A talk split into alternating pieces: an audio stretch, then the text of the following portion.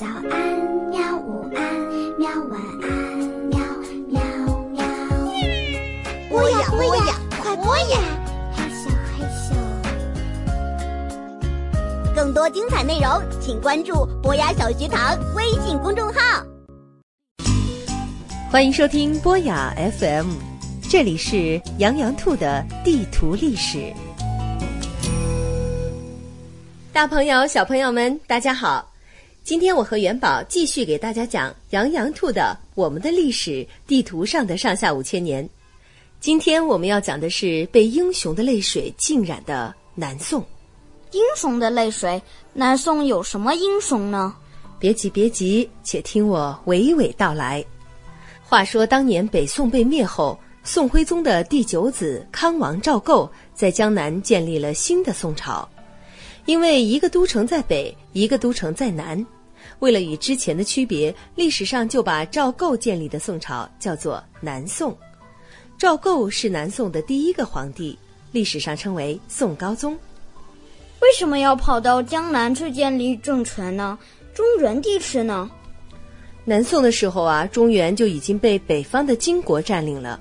经过几次大战后，宋金双方约定以秦岭淮河为界。对峙分治，原来是这样。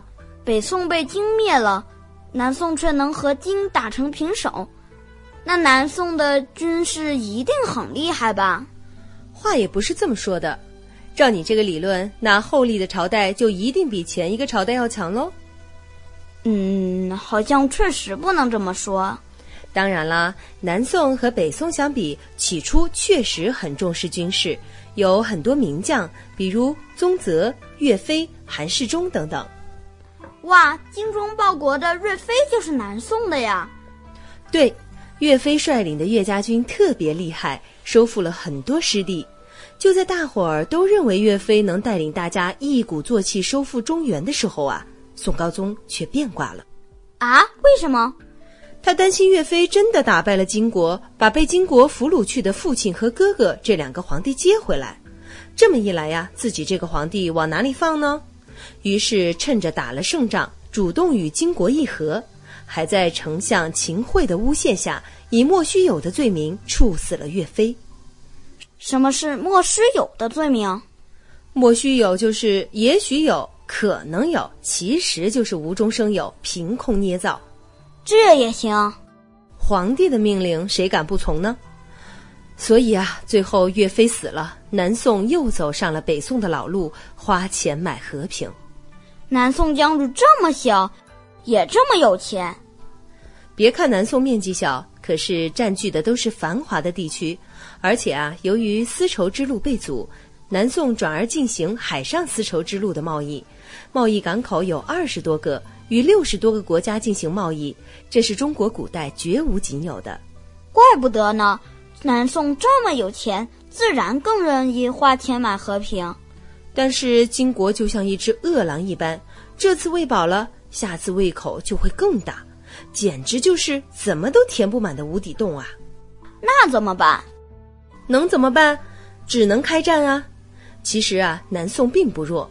宋金之间开战，往往南宋眼看就能取得胜利，但重点是皇帝太懦弱了，总是在重要的关头害怕战争扩大，一次又一次的主动议和，所以啊，南宋和金就这样打打和和的一直不断。哎，当时的百姓一定生活很苦，百姓固然很苦，但更苦的是像岳飞这样有气节、有志于收复失地的英雄们。